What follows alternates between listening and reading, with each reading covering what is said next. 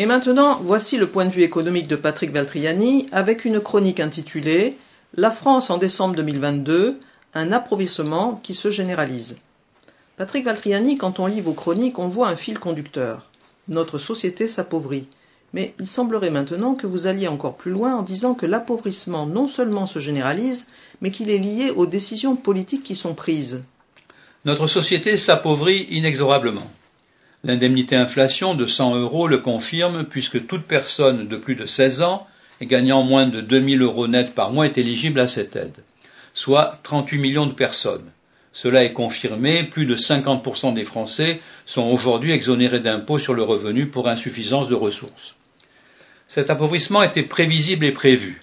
Depuis 40 ans, la France importe massivement des pauvres. Certains partis politiques sont favorables à l'immigration comme le PS, le PC, les Verts. D'autres, comme les républicains, ne s'y opposent pas vraiment, mais les Français y sont défavorables. À l'élection présidentielle, au premier tour, Marine Le Pen est arrivée en seconde position et Éric Zemmour quatrième.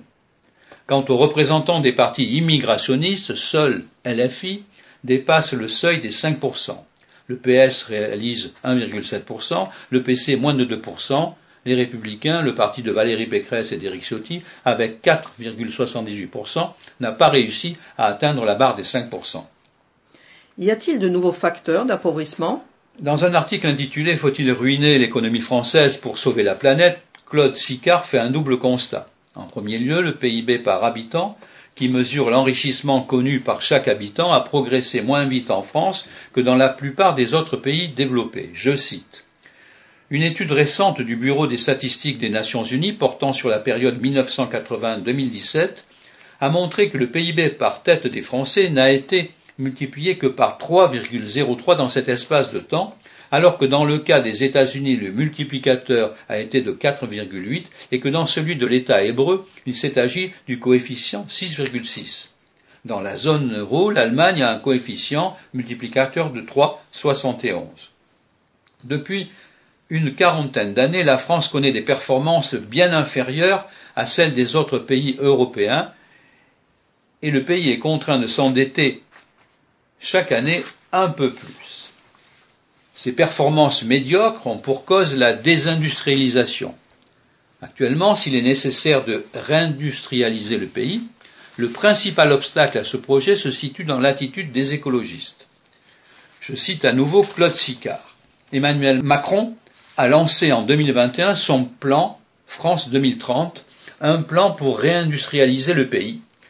Il y a urgence à le faire, mais un nombre considérable d'obstacles sont à surmonter. Le principal frein vient des écologistes, et le pouvoir politique se trouve paralysé par eux, incapable de surmonter les obstacles qu'ils ne cessent de poser dans tous les domaines. On ne peut manquer de s'interroger, les écologistes vont-ils empêcher l'économie française de se redresser? Avez-vous des exemples qui étayent cette inquiétude? Prochainement, beaucoup de Français risquent de ne plus pouvoir utiliser leur voiture.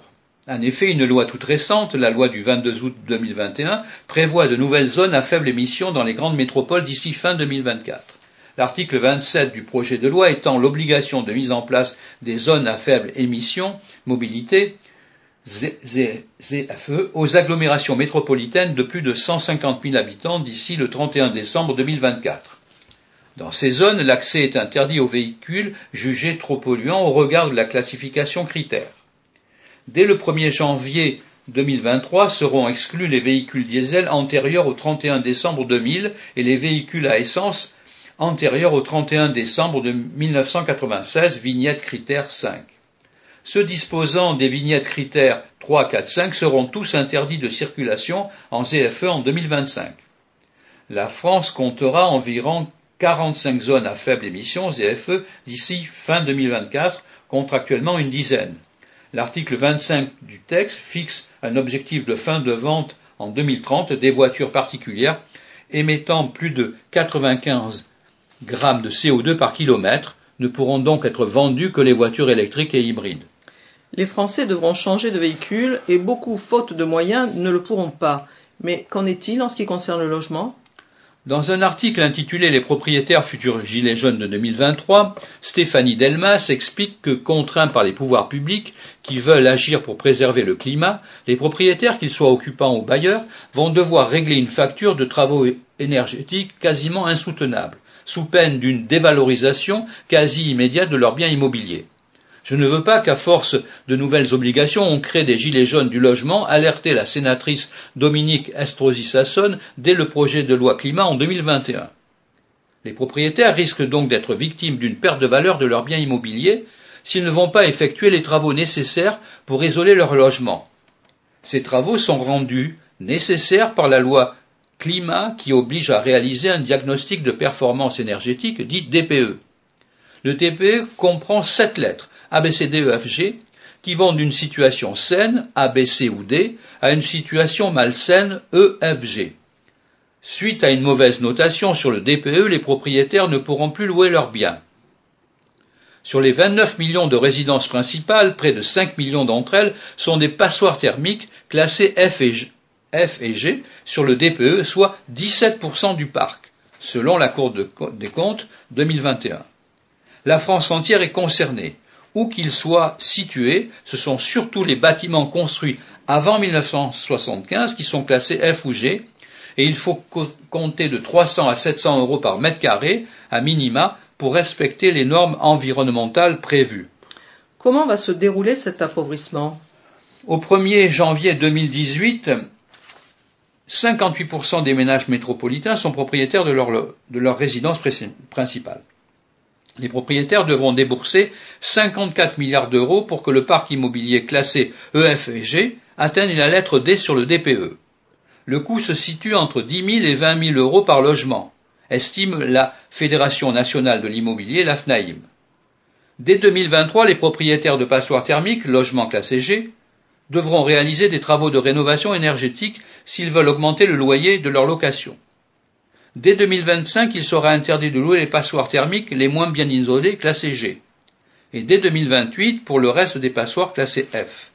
À partir de 2034, ce sont les logements classés E qui seront interdits à la location. Ces logements seront ainsi progressivement considérés comme indécents au regard de la loi. Le locataire pourra alors exiger de son propriétaire qu'il effectue des travaux et plusieurs mécanismes d'information et d'incitation et de contrôle viendront renforcer ce droit pour le locataire. Beaucoup de propriétaires ne pourront pas effectuer ces travaux. En outre, lors de la vente de logements classés D à G, en monopropriété, un audit énergétique comportant des propositions de travaux devra être réalisé. Cette obligation s'appliquera dès 2022 pour les classes F et G en 2025 pour la classe E et en 2034 pour la classe D. Cet appauvrissement programmé de toutes les catégories sociales, classes moyennes mais aussi des classes supérieures, se surajoute aux multiples problèmes connus par la société française, parmi lesquels la violence, l'insécurité et l'invasion migratoire qui participent à l'appauvrissement du pays. Puisque vous parlez d'invasion migratoire, quelle analyse faites-vous de l'océan Viking? L'histoire de ce bateau et de, ses 234 migrants montre toutes les défaillances de notre politique migratoire. L'océan Viking est un bateau affrété par SOS Méditerranée, association civile et européenne de recherche et sauvetage en haute mer, créée le 9 mai 2015. L'équipage compte une trentaine de personnes. Chaque sortie en mer coûte environ 14 000 euros par jour. Son budget estimé à 10, millions d'euros en 2021, est abondé à 90% par des dons privés. Le reste provient des collectivités locales, comme la ville de Paris. SOS Méditerranée se déclare indépendante de tout parti politique et de toute confession, mais elle est accusée de favoriser l'invasion migratoire. Paul Sugy, dans un article intitulé Les ONG qui sauvent des migrants en mer sont-elles de mèche avec les passeurs, écrit, je cite, Accueilli par la France après plusieurs jours de bras de fer avec les Italiens, l'océan Viking a accosté ce vendredi à Toulon avec les 230 migrants sauvés en mer qui voyageaient à son bord. Si la décision, inédite, d'autoriser le navire affrété par l'ONG SOS Méditerranée à débarquer ses passagers en France fait tant réagir, c'est surtout parce que les associations portant secours aux migrants en mer Méditerranée sont fréquemment accusés de faciliter leur traversée et donc d'encourager les candidats à ce périple illégal et dangereux.